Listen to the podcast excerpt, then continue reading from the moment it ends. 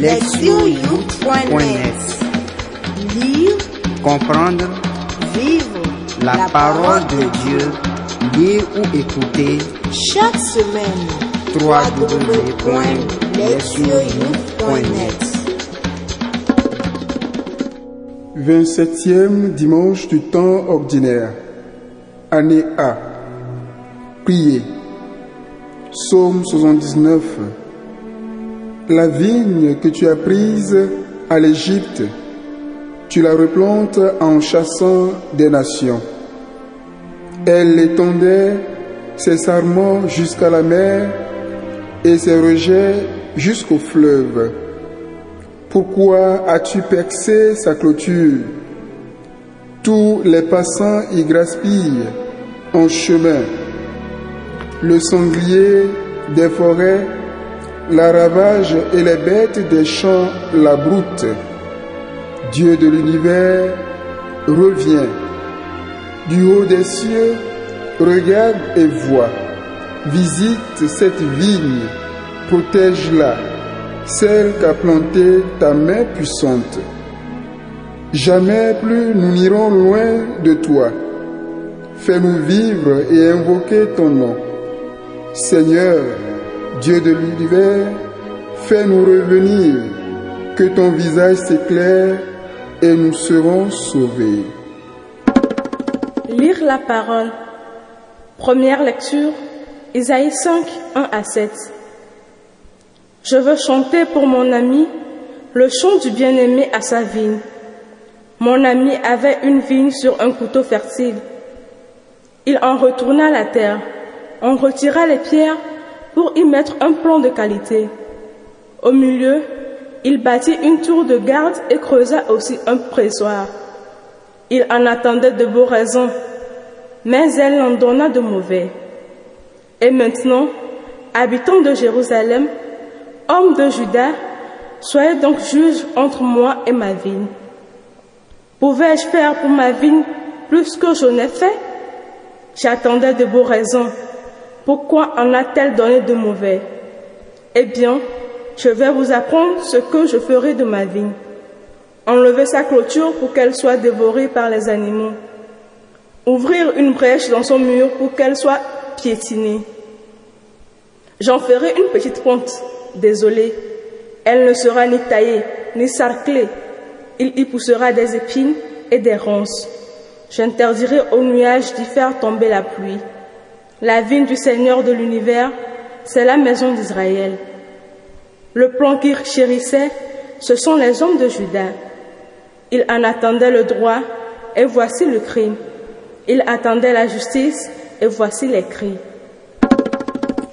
Deuxième lecture de la lettre aux Philippiens au chapitre 4, versets 6 à 9.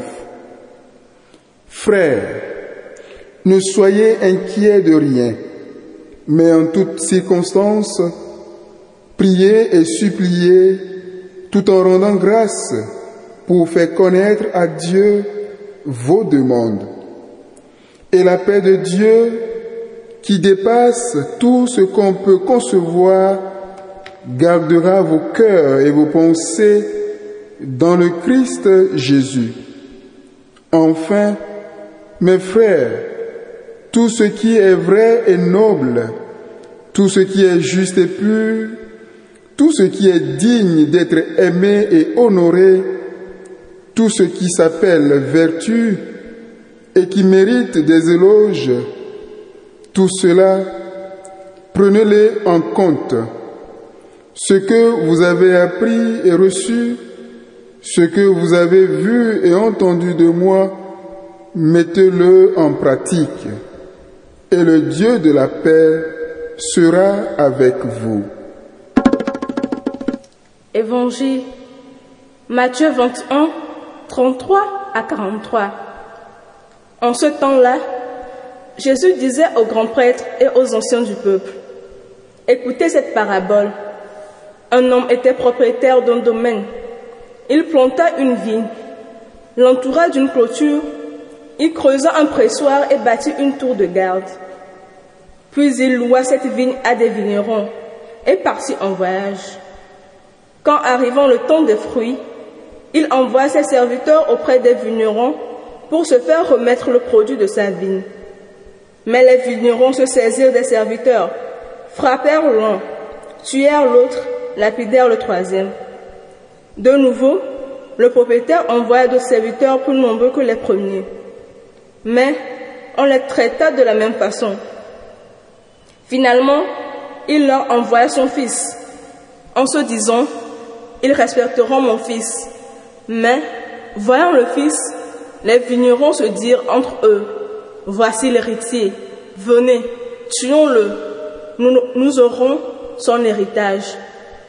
Ils se saisirent de lui, le jetèrent hors de la vigne et le tuèrent. Eh bien, quand le maître de la vigne viendra, que fera-t-il à ces vignerons? On lui répond, ces misérables, il les fera périr misérablement. Il louera la vigne à d'autres vignerons, qui lui en remettront le produit en même temps voulu. Jésus leur dit, N'avez-vous jamais lu dans les Écritures La pierre qu'ont rejetée les bâtisseurs est devenue la pierre d'angle. C'est là l'œuvre du Seigneur, la merveille devant nos yeux. Aussi, je vous le dis, le royaume de Dieu vous sera enlevé pour être donné à une nation qui lui fera produire ses fruits. Entendre la parole. Le thème. Les mauvais raisins. En utilisant de façon répétée l'image de la vigne, la liturgie de ce jour nous invite à réfléchir sur ce qui peut conduire un homme ou une femme à vivre en opposition avec les voies de Dieu et à ne pas accomplir ses desseins. Dans la première lecture, le prophète Isaïe parle au nom du Seigneur qu'il nomme son bien-aimé. Dans un langage poétique, il décrit Dieu sous les traits du propriétaire d'une vigne qui met tout en œuvre pour soigner son bien et le mettre en valeur. La vigne représente le peuple d'Israël, vivant alors dans deux royaumes séparés. Le royaume du nord, appelé Israël, et le royaume du sud, nommé Juda. Bien entendu, Dieu attendait de ceux qu'il avait choisis, établis, protégés et soignés avec tant d'amour qu'ils produisent de bons fruits mais ils ne donnèrent que de mauvais raisins. Pour reprendre l'image du prophète ou du verjus, si l'on retient certaines traductions de la Bible. Isaïe invite alors le peuple à juger entre Dieu, le propriétaire et sa vigne. La sentence est évidente. La vigne inutile ne mérite plus les attentions de son propriétaire. Elle sera donc laissée sans surveillance et sans protection. Isaïe a prononcé cet oracle alors que les Israélites des deux royaumes jouissaient d'une période de stabilité économique et politique.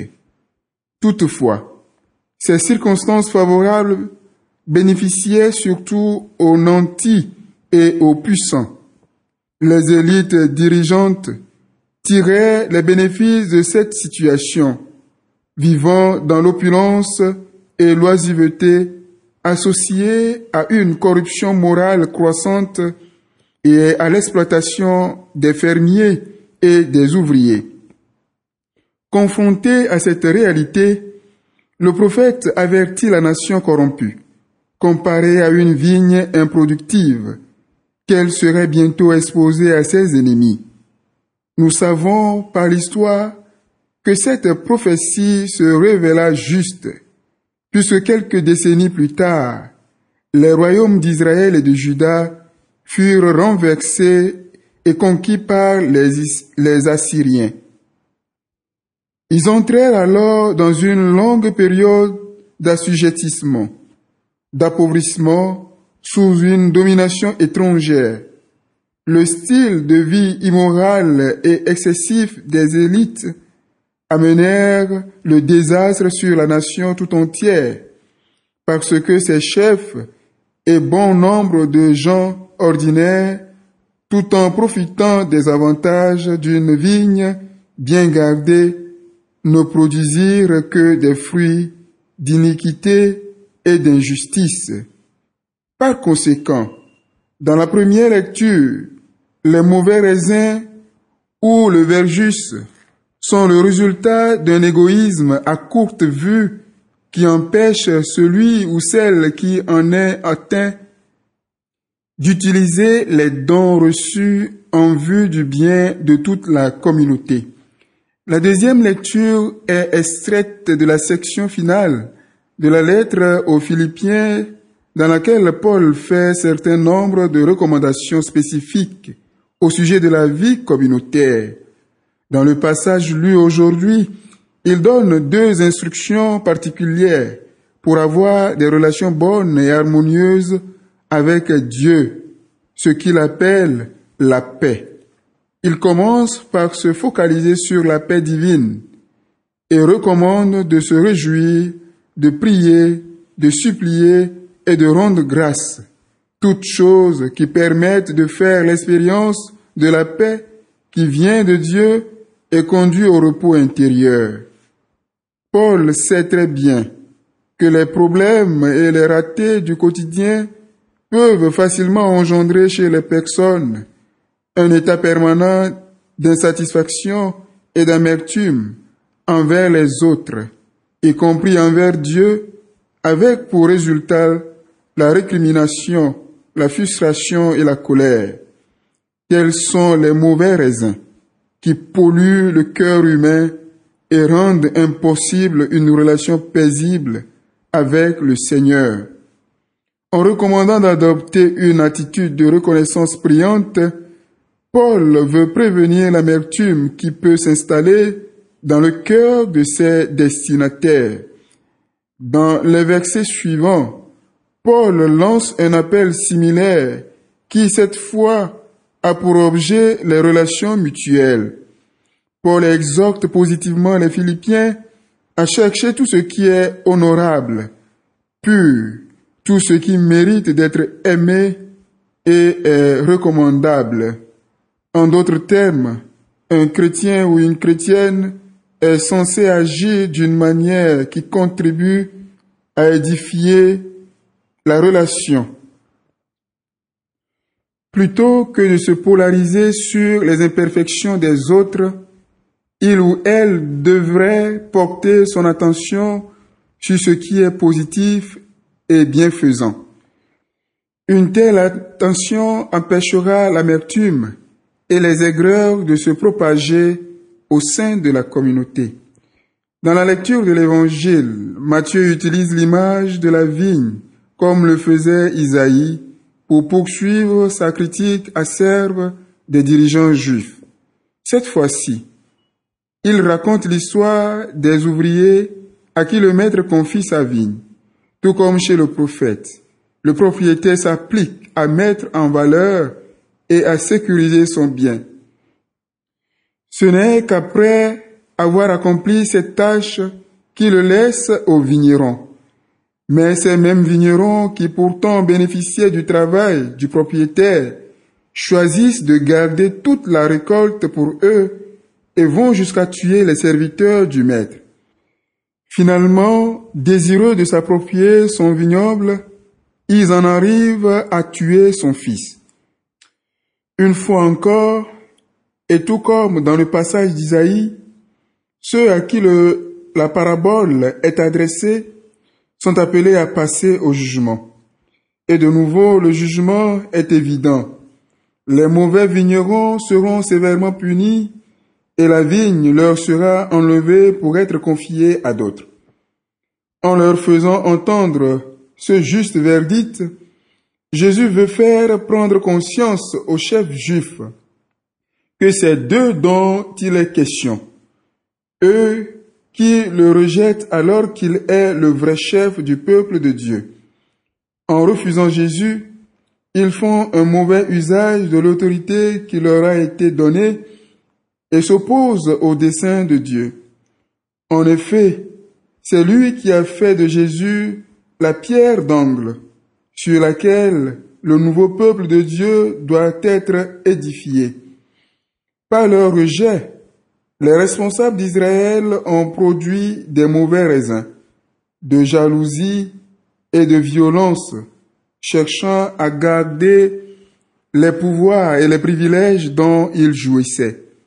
En agissant ainsi, ils sont devenus des meurtriers. D'après Jésus, la vigne du Seigneur appartient à ceux qui produisent le fruit du royaume de Dieu. Et ce fruit n'est rien d'autre que ceci.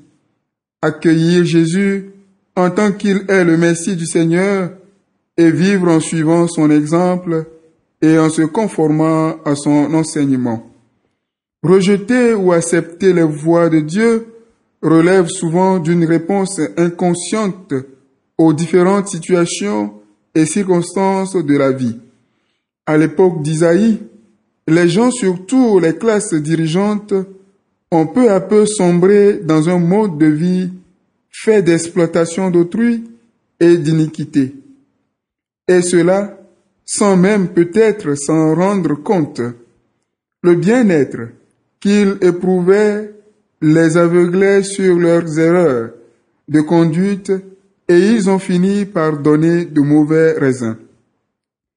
Paul, quant à lui, avait pleinement réalisé que la confrontation aux difficultés de la vie quotidienne était susceptible d'engendrer le découragement et l'amertume, lesquels peuvent polluer le cœur humain. Pour contrecarrer cette tendance, il exhortait les croyants et les croyantes à vivre dans l'action de grâce, c'est-à-dire dans la reconnaissance à la grâce de Dieu et dans l'attention soutenue à ce qui est positif et bon dans la vie et chez autrui. Ainsi, pensait-il, les empêcher de sombrer dans l'amertume et l'insatisfaction permanente qui empoisonnent les relations et détruisent la paix. Enfin, Jésus a analysé la conduite de ceux qui l'ont rejeté, montrant que c'était leur égoïsme et leur ambition démesurée qui les aveuglait. C'est ainsi qu'ils sont devenus de mauvais vignerons, produisant les mauvais fruits de leur ambition. À travers ces exemples, la liturgie de ce jour invite à réfléchir comment éviter de devenir un vigneron qui donne du verre juste ou un mauvais ouvrier. Les chrétiens et les chrétiennes doivent considérer attentivement leur motivation et leur ambition et devraient, s'ils ou celles s'aperçoivent que le fruit de leur vie est aigre prier pour être restaurés dans leur intégrité. Ils ou elles peuvent reprendre en ce sens les mots du psalmiste. Seigneur, Dieu de l'univers, que ton visage s'éclaire et nous serons sauvés. Écoutez la parole de Dieu. Le thème de notre méditation d'aujourd'hui est très intéressant. De fait, il pose cette question. Qu'est-ce qui peut nous amener à vivre à l'encontre des voies de Dieu, à l'encontre de ses commandements?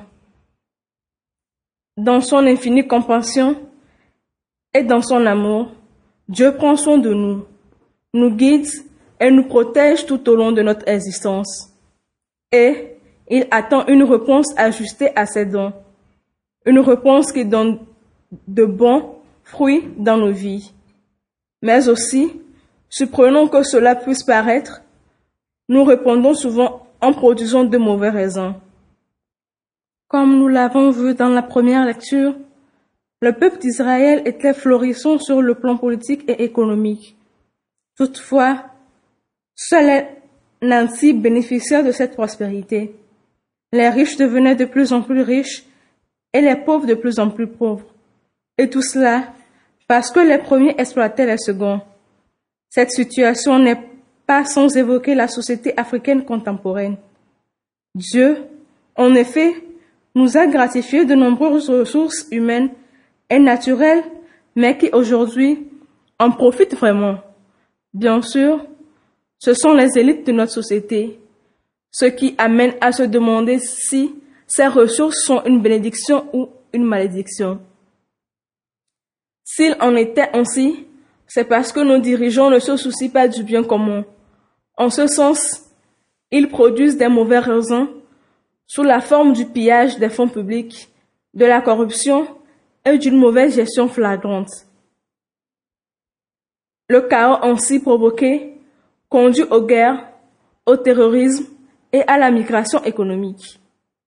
La joie de vivre et d'être jeune dans notre pays nous échappe et pourtant nous sommes les futurs dirigeants de ce grand continent. En tant que chrétiens et que chrétiennes, il nous faut être attentifs et attentives à bien agir. Parce que nous pouvons oublier, nous aussi, la source de notre prospérité et commencer à produire de mauvais raisins qui ne nourrissent personne. Dans la deuxième lecture, Saint Paul nous rappelle combien l'optimisme et l'action de grâce sont nécessaires, même au cœur des situations difficiles du genre de celles évoquées ci-dessus. Il nous invite à garder en mémoire deux choses importantes. La première est qu'il nous faut promouvoir une relation bonne et harmonieuse avec Dieu, ce qui se résume, selon l'apôtre, à être en paix avec lui. Or, nous pouvons y parvenir par la prière, la supplication, l'action de grâce. Si nous développons de telles dispositions, nous pourrons faire l'espérance de la sérénité. Les crises de notre société peuvent nous conduire au rejet des voies de Dieu, parce que nous sommes remplis de ressentiment et de colère à son égard, estimant qu'il n'agit pas. Cela peut mener très loin. Ainsi, certains jeunes iront jusqu'à intégrer des groupes terroristes ou deviendront des toxicomanes. De tels agissements produiront, en n'en point douter, de mauvais raisons. Paul sait bien que les difficultés que nous éprouvons dans la vie peuvent nous rendre froids et amers envers Dieu. C'est pourquoi il exhorte les croyants et les croyantes à s'établir dans l'action de grâce. Car si nous restons ouverts et reconnaissants envers Dieu, même au milieu des crises, nous serons en mesure d'empêcher l'amertume de nous dominer. Un proverbe nigérian dit ceci. Dieu ne donne rien à ceux qui gardent les bras croisés. Cela signifie qu'il nous appartient de ne pas porter de fruits amers, et peu importe ce à quoi nous sommes affrontés dans la vie. Jésus nous affirme que le royaume de Dieu est pour ceux qui donnent de bons fruits, ce qui suppose d'accepter Jésus, de suivre son exemple et de se conformer à ses enseignements. Ces paroles sont le chemin sûr.